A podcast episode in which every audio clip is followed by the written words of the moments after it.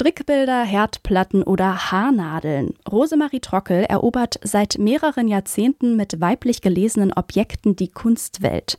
Sie präsentiert sie in einem neuen Kontext, dekonstruiert sie oder produziert sie neu, so zum Beispiel auch ihre Strickbilder. Mit ihnen hinterfragt Rosemarie Trockel festgefahrene Rollenbilder von Mann und Frau. Und für diese Bilder hat Trockel nicht etwa selber zur Stricknadel gegriffen, sondern sie hat die Muster am Computer entwickelt und diese dann von einer Maschine stricken lassen. Anlässlich ihres 70. Geburtstags im vergangenen Jahr widmet das Museum für moderne Kunst in Frankfurt am Main Rosemarie Trockel eine Retrospektive und zeigt Werke aus über fünf Jahrzehnten aus fast allen Schaffensphasen der Künstlerin, ihre berühmten Strickbilder, ihre Skulpturen, Bücher und auch Filme. Und über diese vielfältigen, ambivalenten und zugleich auch uneindeutigen Werke soll es in dieser Folge gehen. Wir fragen uns, was macht denn Rosemarie Trockels Werke bis heute so zeitlos und anschlussfähig? Und damit begrüße ich euch ganz herzlich zu einer neuen Folge von Kunst und Leben, dem Podcast in Kooperation mit dem Monopol Magazin. Ich freue mich sehr, dass ihr dabei seid. Mein Name ist Eileen Fruzina. Kunst und Leben, der Monopol Podcast von Detektor FM. Die Ausstellung im Museum für moderne Kunst ist die bisher umfangreichste Retrospektive für Rosemarie Trockel mit knapp 500 Werken. Die vielseitige Künstlerin wurde 1952 in Schwerte in Nordrhein-Westfalen geboren. Sie studierte erstmal Mathematik, Anthropologie, Theologie und Soziologie auf Lehramt und später dann Malerei in Köln. Sie lernte unter anderem die feministischen Künstlerinnen Jenny Holzer und Cindy Sherman kennen und sie stellte in New York, Boston und auch in Chicago aus. Und 1999 bespielte sie als erste Frau den deutschen Pavillon bei der Biennale in Venedig. Für das aktuelle Monopolheft hat Silke Hohmann sich Trockels Retrospektive in Frankfurt am Main angeschaut und mit welchen Gedanken sie sie zurückgelassen hat, darüber sprechen wir jetzt. Hallo Silke, schön, dass du da bist. Hallo. Silke, die Werke von Rosemarie Trockel, die sind ja sehr unterschiedlich und leben auch von Ambivalenz. Und du schreibst im Heft, in der Ausstellung hattest du eher so das Gefühl, du bist in einer Gruppenausstellung gelandet als in einer Einzelausstellung. Welches Werk hat dich denn ja am meisten bewegt? Was ist dir im Gedächtnis geblieben? Ja, es ist wirklich total verblüffend, so viele Werke von Rosemarie Trockel auf einmal zu sehen. Viele davon kannte ich auch gar nicht. Und ich glaube, das geht mhm. ganz vielen Leuten so, denn sie ist in Deutschland auch lange nicht mehr und wahrscheinlich auch noch nie so umfassend ausgestellt worden. Sie macht Skulpturen, installative Arbeiten, Keramiken, dann gibt's die Strickbilder und Herdplatten, Zeichnungen, Malerei, Bronzeplastiken. Es gibt aber eine Bronzeplastik, an die muss ich tatsächlich immer wieder denken. Dabei ertappe ich mich auch selber so im Alltag, dass ich immer wieder an diese große, lebensgroße Robbe denke aus Bronze, die hängt kopfüber an einem langen Seil in einem sehr hohlen Saal im MMK, auch so ein bisschen überraschend. Man stößt da so drauf, wenn man sich umdreht. Ähm, und um den Hals trägt sie einen Haarkranz aus langen blonden Haaren. Also eigentlich ein schönes Wesen, das sich so ein bisschen grotesk maskiert hat und so als Beute endet. Rosemarie Trockel hat sich viel mit Frauenbildern beschäftigt und für die, ich glaube, für die erwachsenen Frauen ihrer Zeit, als sie Mädchen war oder vielleicht auch zu ihrer Zeit, als sie herangewachsen ist, waren eben diese Idealfrauen alle, diese blonden Brigitte Bardot und Marilyn Monroe. Und das waren ja auch Frauen, die eigentlich sehr stark begehrt wurden und auch von diesen begehrlichen Blicken auch selber geprägt wurden. Als Personen dieser Blick, der auf sie gerichtet war. Und ich würde sagen, diese blonden, langen Haare an dieser Robbe sind eigentlich so ein bisschen ein Hinweis auf diese 60er Jahre Role Models. Und für mich ist dieses eigentlich perfekte, schöne Wesen, diese Robbe, die da in einem sehr hohen Raum eben so aufgehängt ist, ein bisschen wie so eine Märtyrerin der Missverständnisse zwischen den Geschlechtern und auch der latenten Gewalt, die das vielleicht bedeuten kann. Und eine gewisse Ironie ist auch dabei. Und also es kommen da ganz viele Themen zusammen, die für Rosemarie Trockel wichtig sind. Und äh, es ist ein erstaunliches Werk, das, ähm, über das man viel nachdenken kann. Aber im Grunde kann man fast über jedes Werk von ihr fast eine Doktorarbeit schreiben. Mhm. Das glaube ich. Es klingt auf jeden Fall sehr imposant, wenn da so eine riesige Robbe im Raum hängt. Ähm, es ist ein bisschen paradox. Einerseits steht Rosemarie Trockel ja seit mehreren Jahren ja quasi mit als einzige Frau an dieser Spitze der Kunstszene. Gleichzeitig ist sie medial aber ja fast gar nicht präsent und es gibt auch wenig Interviews von ihr. Ich muss auch zugeben, ich kannte sie jetzt vor der Arbeit ähm, an dieser Folge ehrlich gesagt noch nicht. Was glaubst du denn, woran, woran liegt das, dass sie nicht so sichtbar ist? Ich habe auch noch nie mit ihr gesprochen und ich glaube, sie ist sehr schüchtern, aber zugleich auch sehr radikal und sehr stark und wild in ihrem Denken, sehr frei. Ihr ganzes Leben beruht darauf, sich absolut unabhängig und frei zu fühlen. Und jeder Kontakt mit der Öffentlichkeit, ich glaube, das erlebt jeder, der diese Erfahrung mal macht, legt einen ja auch fest. Man nagelt, man wird festgenagelt auf das, was man gesagt hat, auf das, wie man sich zu irgendwas verhalten hat. Und ähm, ich glaube, das will sie vermeiden, um ihre Freiheit zu erhalten. Ich als Journalistin und Kunstkritikerin bin natürlich immer interessiert an Begegnungen mit Künstlerinnen und Künstlern. Und ich hielt das lange für ein bisschen übertrieben und auch so etwas exzentrisch. Aber jetzt verstehe und respektiere und bewundere ich diese Konsequenz. Du hast ja für deinen Artikel über die Retrospektive auch mit ähm, Susanne Pfeffer gesprochen. Sie leitet ja das Museum für moderne Kunst in Frankfurt am Main und sie hat auch die Ausstellung kuratiert. Zu Rosemarie Trockels Sichtbarkeit in den Medien hat sie Folgendes gesagt.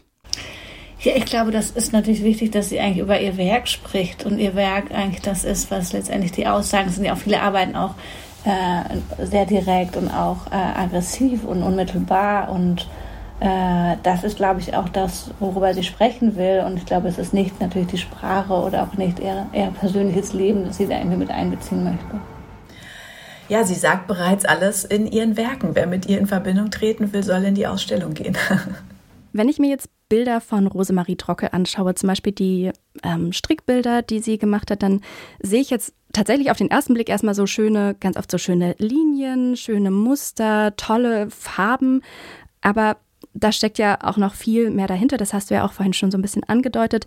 Eines der Hauptthemen für Rosemarie Trockel ist ja die Unterdrückung der Frau und das zeigt sich eben in diesen Strickbildern. Aber wie macht sie das denn genau? Wie sieht man das dort? Ja, ich weiß gar nicht, ob sie das selber so unterschreiben würde, dass sie, dass ihr Hauptthema die Unterdrückung der Frau ist. Ich glaube, ihr, ihr Thema ist Freiheit. Und ich glaube, sie war als junge, ambitionierte Frau von männlichen Künstlern umgeben und sie hat sich genau angeschaut, wie und wofür die bekannt wurden. Und ich glaube, sie hat ganz stark empfunden, dass ihr dieselben Möglichkeiten nicht automatisch offen stehen.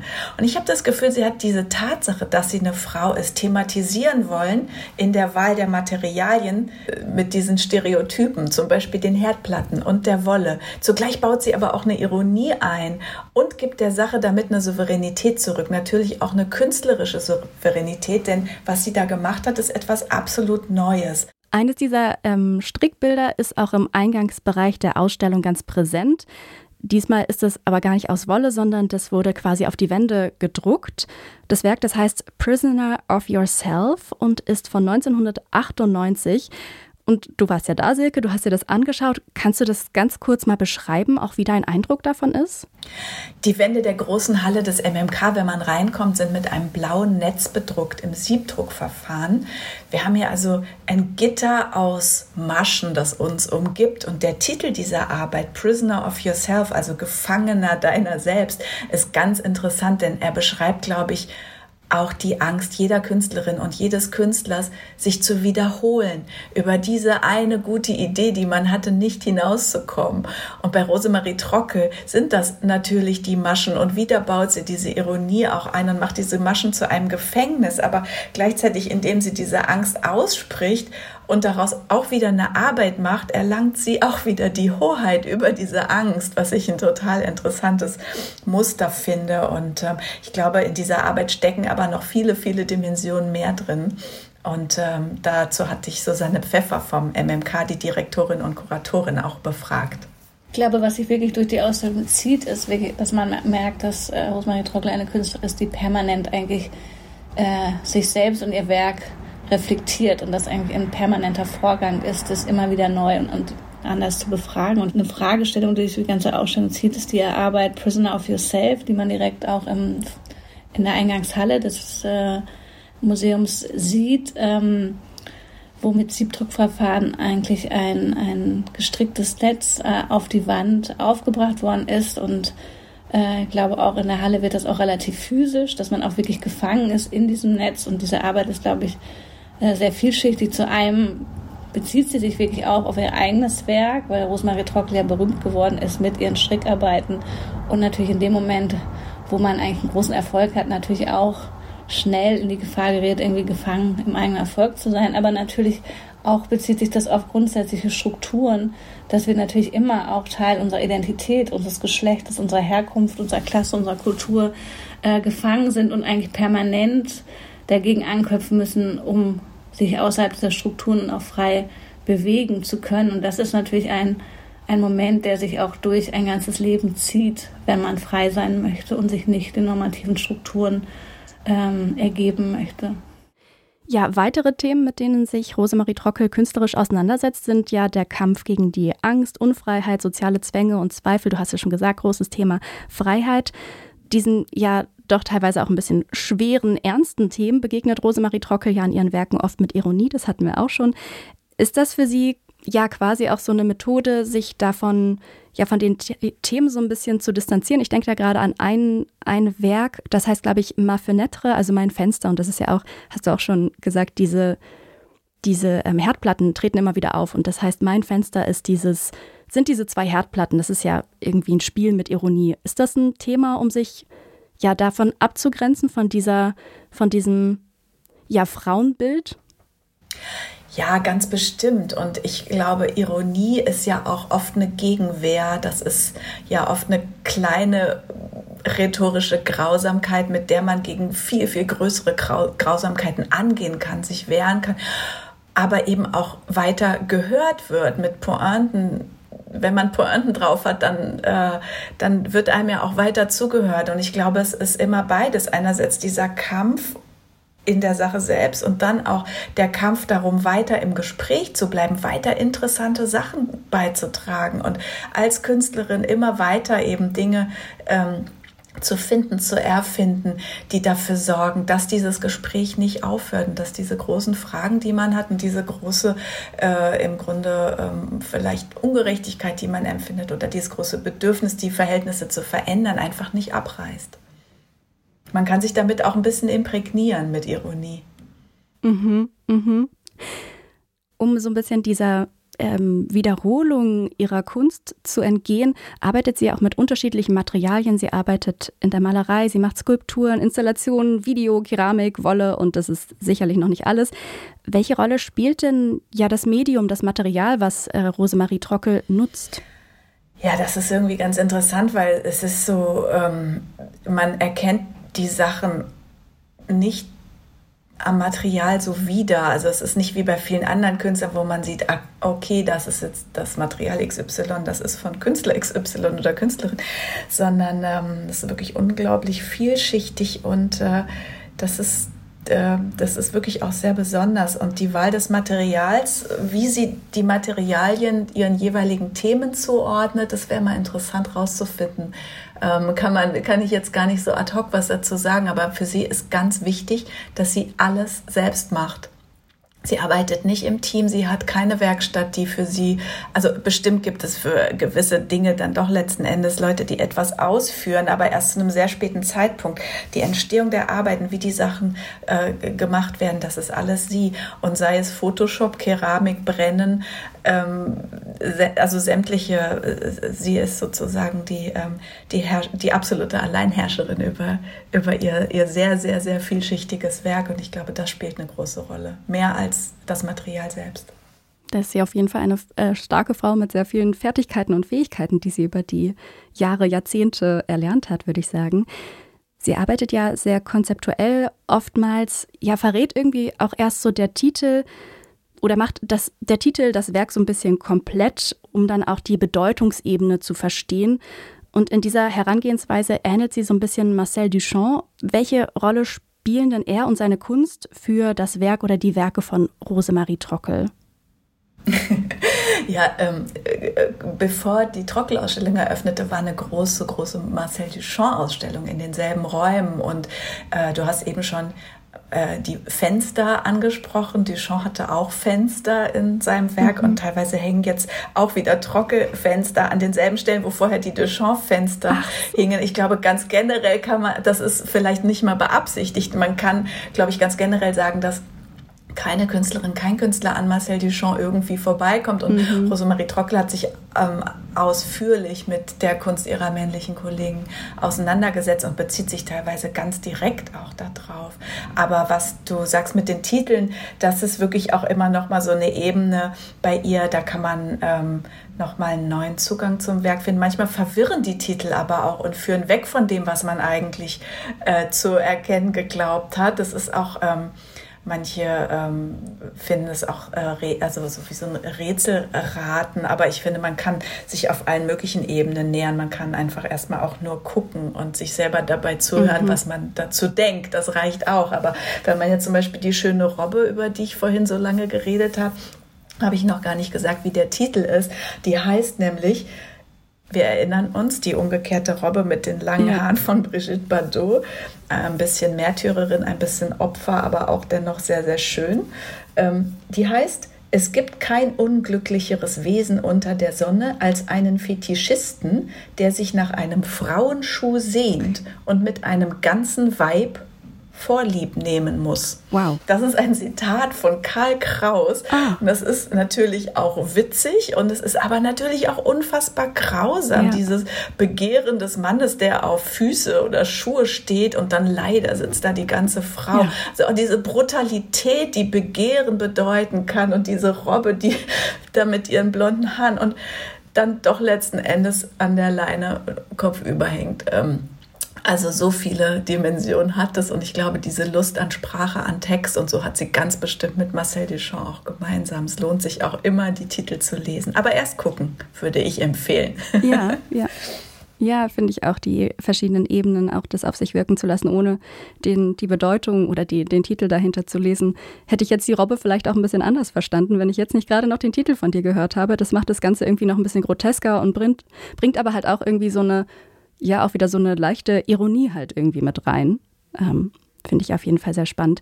Mit ihren Werken ist Rosemarie Trockel auf jeden Fall immer so mit am Puls der Zeit. Wie schafft sie das? Was macht sie da? Ja, es ist wirklich interessant, wie sie das schafft, einerseits ein total eigenständiges Werk mit ihren eigenen Themen zu schaffen und gleichzeitig dennoch scheint sich das alles immer wieder auch von selber zu aktualisieren und nie aufzuhören, brisant zu sein, was sie da, was sie da macht und was sie denkt und was sie auch fordert. Sie hat ein ungeheures Gespür für offene Fragen und ich glaube, diese Fragen haben sich auch in den 70 Jahren ihres Lebens nicht wesentlich beantwortet. Es geht um unsere Zwänge, um unsere Normen, um Unterdrückung, auch um ein Gefühl der Bedrängnis, dass man durch gesellschaftliche Normen auch immer wieder selber empfindet. Und ich finde, die überträ das überträgt sich in ihren Werken dann auch auf die Betrachter, wenn man sich dafür ein bisschen öffnet. Und ich glaube, ähm, die Probleme sind im Grunde auch immer dieselben und sie ändern sich auch nicht merklich. Und so lange bleibt es aktuell. Mhm, mhm. Kann man da irgendwie so im Zeitverlauf sehen, dass sie vielleicht, dass man sie irgendwie daran festmachen kann, mit welchen Materialien sie zuerst gearbeitet hat und danach mit anderen, so dass sich das über die Jahrzehnte so entwickelt hat? Oder ist es wirklich ganz, ganz vielfältig und Wolle ähm, reagiert oder wird gefolgt von, ich weiß nicht, Filmen? ähm, auch ein Mysterium. Ich glaube, sie macht immer alles zugleich auch oder in, in, Zyklen und kehrt auch zu Themen immer wieder zurück, kehrt auch zu Materialien immer wieder zurück. Und auch hier ist, glaube ich, dieses Beharren auf eine absolute Freiheit. Sie macht das so, wie sie das will. Sie hat keinen, also sie entzieht sich auch einer Nachvollziehbarkeit und auch einer äh, Vorhersage damit, was auch wieder eine große Freiheit bedeutet. Zuletzt hat sie Malerei in Auftrag gegeben. Auch, glaube ich, etwas, das niemand von ihr erwartet hätte. Ja, ich finde das spannend, weil das irgendwie, dass sie sich so diesem, man kann sie halt nicht greifen und sich dem Ganzen entzieht und dann passt das für mich so zusammen mit diesem, was wir schon hatten, mit dem, dass er sich, dass sie sich so der Öffentlichkeit auch entzieht. Irgendwie gehört das für mich zusammen. Ähm, für die Ausstellung hat Rosemarie Trockel jetzt auch neue Werke geschaffen. Du hast es gerade gesagt, schon Malerei. Kannst du dazu noch ein bisschen, kannst du da vielleicht ein Beispiel nennen? Ähm, ja, also es gibt jetzt auch äh, so Tableaus, auf denen, die aus mehreren schwarz-weiß, meistens Gemälden bestehen, die eher so fast so ein bisschen wie Zeitungsfotos oder so wirken und die auch sehr aktuelle Bezüge haben teilweise, aber ähm, sich jetzt auch nicht zu so einer Aussage immer zusammenfassen lassen. Es ist eher so ein bisschen ein, ein Bauen eines Themas aus ganz vielen Versatzstücken und in einem ist zum Beispiel auch, ähm, da sind sehr, äh, sind so fünf, sechs ähm, junge und ältere Frauen mit schwarzen Schleiern porträtiert, ähm, jeweils einzeln gemalt ähm, und die sehen trauernd aus. Es sind vielleicht Witwen und ähm, ein, ein Bildsegment ist aber Wladimir Putin. Und ähm, ich glaube, dazu kann man sich gerade auch sehr aktuell letzten Endes verhalten zu dieser großen Ratlosigkeit oder großen Trauer, die diese Gewalt, die gerade passiert, aus Gründen, die wir nie wirklich verstehen. Ähm, das, das ist eine starke Arbeit, vor, vor der man, ähm, zu der, glaube ich, sich auch jeder verhalten kann, ohne was dazu zu lesen oder ähm, irgendwie. Ja, das denke ich auch. Warum ist denn das Werk von ihr bis heute so so zeitlos, so, so anschlussfähig? Ja, vielleicht habe ich es auch schon gesagt. Ich glaube, es aktualisieren sich einfach ihre Themen immer wieder selber, weil die Fragen einfach auch immer wieder offen bleiben und immer wieder die Probleme bleiben und dieselben sind. Und ähm, ich glaube, für Künstlerinnen und Künstler ist es ganz wichtig, dass sie immer wieder auch auf ein, auf ein neues Level ihrer eigenen Arbeit kommen. Und bei einem Öffre, das wirklich schon so groß ist, ähm, ist es wirklich auch ganz bewundernswert, wie sie das immer wieder schafft, eine neue Abzweigung zu nehmen, was Neues für sich rauszufinden und trotzdem immer ganz unverkennbar sie selbst zu bleiben. Hast du das Gefühl jetzt gerade, wenn ich an die ähm, vergangene Folge denke mit Nan Golden, da geht es ja eher darum, dass sie sehr aktivistisch eingreift und ihre Kunst aktivistisch ist. Hast du das Gefühl, bei Rosemarie Trocke geht es eher darum, weil es auch um diese ja, Zeitfragen ja geht, die sie behandelt oder Zeitprobleme, dass sie auf ihre ihr Umfeld, um ihre, auf ihre Umgebung, das, was gerade auch in der Politik, Wirtschaft, Welt los ist, dass sie darauf eher reagiert, als aktiv vorprescht? Ich glaube, sie ähm, hat ganz klar ihre Rolle in der Kunst. Das ist ja in sich schon mal der, der Ort, wo alles möglich ist. Und ich glaube, sie verlässt den auch einfach ganz bewusst nicht. Das sagt Silke Hohmann. Sie hat für das Januarheft von Monopol die Retrospektive über Rosemarie Trockel im Museum für moderne Kunst in Frankfurt am Main besucht. Vielen lieben Dank dir, Silke, dass du da warst. Danke dir auch. Tschüss. Ciao. Alle Infos zur Ausstellung findet ihr wie immer auf unserer Website detektor.fm. Und wenn ihr nochmal in die Folgen zu Marcel Duchamp oder Gerhard Richter oder Nan Golden reinhören wollt, dann scrollt doch gerne mal durch unsere Mediathek. Die findet ihr ebenfalls auf detektor.fm in unserer Detektor FM App und natürlich überall dort, wo es Podcasts gibt. Zum Beispiel bei Apple Podcasts, bei Amazon Music, Spotify, Google Podcasts und auch dieser. Und da findet ihr dann auch unsere nächste Folge von Kunst und Leben, dem Podcast in Kooperation mit dem Monopol Magazin. Und dort spreche ich dann wieder mit Elke Buhr, der Chefredakteurin des Monopol Magazins. Und ich sage nur so viel, es geht um Roboter im Museum. Zum Ende dieses Podcasts hier haben wir noch einen Podcast-Tipp in eigener Sache für euch, denn wir wollen euch auf den bisher aufwendigsten Podcast in der Geschichte des Podcast-Radios Detektor FM hinweisen. Gemeinsam mit Radio 1 vom RBB haben wir den Storytelling-Podcast Teurer Wohnen gestartet. Und darin widmen sich meine Kollegin Charlotte Thielmann und ihr Team in sieben Episoden ganz ausführlich und in aller Tiefe dem Immobilien- und Wohnungsmarkt. Startpunkt ist ein konkretes Beispiel aus Berlin, was aber so auch in Hamburg, in München, in Frankfurt oder in Leipzig und Köln spielen könnte. Wir haben ja sicherlich alle schon mal vergeblich nach einer bezahlbaren Wohnung gesucht. Unsere monatelange Recherche, die führt uns von Berlin-Charlottenburg über Schönefeld bis nach Zypern und zurück. Abonniert Teurer Wohnen in eurer Lieblings-Podcast-App und versteht den Wohnungsmarkt besser. Mehr Informationen findet ihr auf detektor.fm slash teurer-wohnen. An dieser Stelle möchte ich mich bei meiner Kollegin Sarah Marie Plekat bedanken. Die hat die Redaktion für diese Folge. Mein Name ist Eileen Wrozina. Ich bedanke mich bei euch ganz herzlich fürs Zuhören, sage Tschüss, bleibt gesund und bis zum nächsten Mal. Kunst und Leben. Der Monopol-Podcast von Detektor FM.